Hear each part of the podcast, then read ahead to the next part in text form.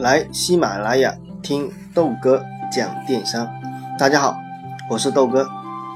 今天是三幺五，网上抽时间看完了三幺五的直播晚会，看到暴露出来的这些血淋淋的这个一个个的案例啊，不由得打了冷颤。有时真的是搞不懂啊，那么多赚钱的机会，不去争取，非要去走偏门赚这些缺德的钱，也不怕良心不安。当然，嗯，做这些事情的人可能都是没有良知。所以呢，在今晚看完了整整两个小时过程中，其实我内心是非常的不安的。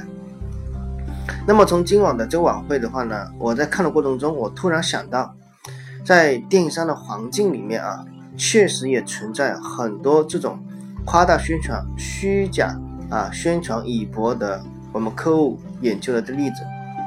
但是结果的话呢，可想而知。因为你没有个好的产品，哪怕你再怎么去优惠，再怎么打折，再怎么去便宜，那么就算你的客户会因为你的各这种噱头而下单的，但是收到货的一打开，谁都不是傻子。你这个产品值多少钱，是不是跟你网上说的一样？我相信啊，都能看得出来。那么这时候的商家会怎么办？有一段时间的话呢，有一个非常火的这样一个玩法，叫好评返现。我相信啊，有玩过的的一个商家都应该知道是怎么去玩的。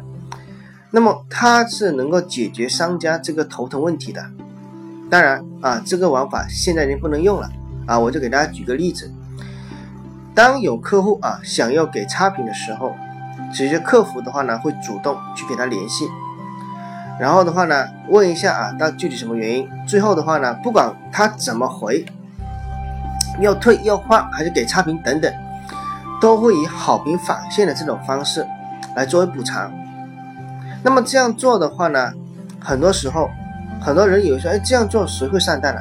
但是只有精进啊，真正操作过的的一个卖家才知道，其实这种方式很多时间是奏效的。为什么呢？因为很多人怕麻烦。你觉得又去推荐产品是很麻烦的一件事情。如果说这个返现的金额你能够接受，那么这样就过了，对不对？而且这个产品的话呢，本身都不会特别贵。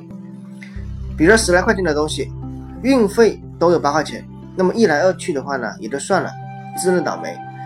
为了拿到补贴的话呢，有很多很多的这种啊客户的话呢，是昧着良心去写了几句好评的返现的话。然后的话呢，把这个客户拉黑了。其实的话呢，啊，我觉得真的是没有必要必要啊。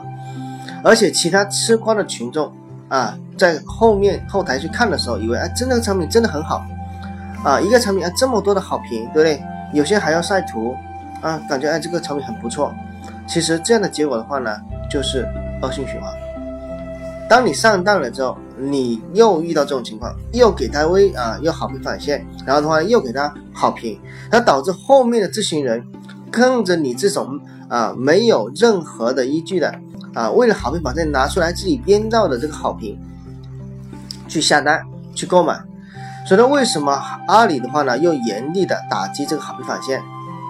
其实的话呢，你们可以想象有这么一个场景，当你在网上买东西的时候。你逛了几家店铺，看了几个产品，每个产品的话呢，有各种各样的好评啊，有些的话呢，一大串的文字，有的还晒图，对不对？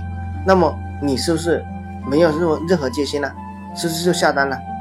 但是当你收到产品不满意的时候，第一个找上门的就是我们的客服人员。所以说有些时候以为自己运气不好的，拿了点补贴，这件事就过去了的一个情况是非常非常多见的。因为我们消费者是善良的，但是很多商家的话呢，就利用这种善良去做文章。我记得我在做项目的时候也用过这一招啊。其实你还别说，还真好用。因为我们发现啊，占便宜的人很多，但是的话呢，这一招已经越来越不好用了。而且的话呢，我也是很久没用了。再加上淘宝严厉的打击，很多靠好评返现做起来的店铺。现在已经在寻找其他的出路了，比如说微商呐、微信呐等等啊，这个我们后面去分享。但是你们想过没有？难道除了这一些方法之外，淘宝就没有其他玩法了吗？豆哥的话呢，在这里想给大家去分享一个我对电商的看法。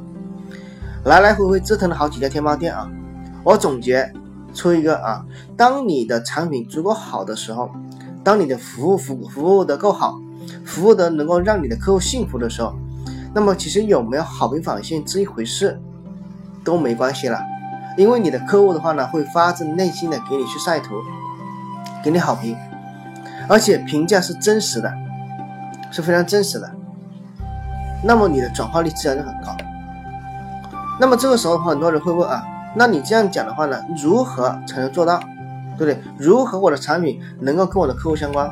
我应该怎么去？除了好评返现之外，我又怎么更好的去体现我的产品啊？去体现我的服务？其实的话呢，大家想过没有？我们在淘宝上买东西，就是为了解决一些我们的问题，比如说，比如你去买那个买衣服穿，对不对？那么你又换季了，又得换衣服。你去买一个剃须刀，对不对？因为你要刮胡须。每个人都是因为有需求才会到网上去消费的。我再给大家打一个比较具体的具体的一个例子啊。如果说你在网上买一辆跑步机，而你所在的所住的小区又没有电梯，而且你还住在五楼，这个时候很多快递员一看到是五楼，基本上都不会给你送的，会直接打电话让你啊，你下来自己拿，太重了。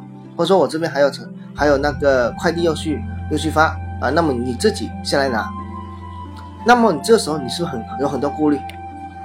我买了，你又不给我送上来怎么办？背着这台机器跑五楼，我是不是疯掉了？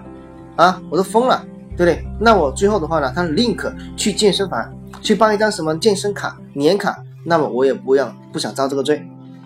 这就是我们买家的心理，但是想过没有？这样的场景，我们很多人都都有过。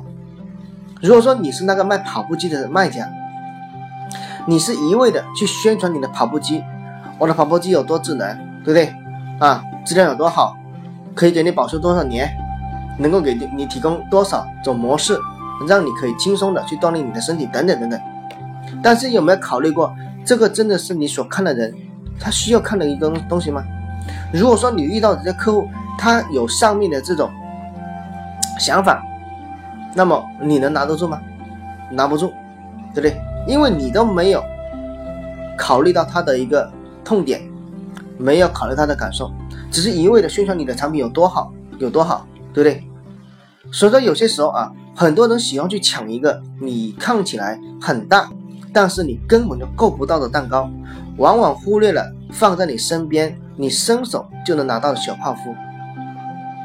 这就是我今天想要去分享的内容啊。那么今天豆哥就分享分享到这里，希望的话呢，这一番话能够在啊给奋斗的你有一所感悟，那我就觉得很值得，好吧？好，那么今天晚上就到这里，我们明晚再见，拜拜。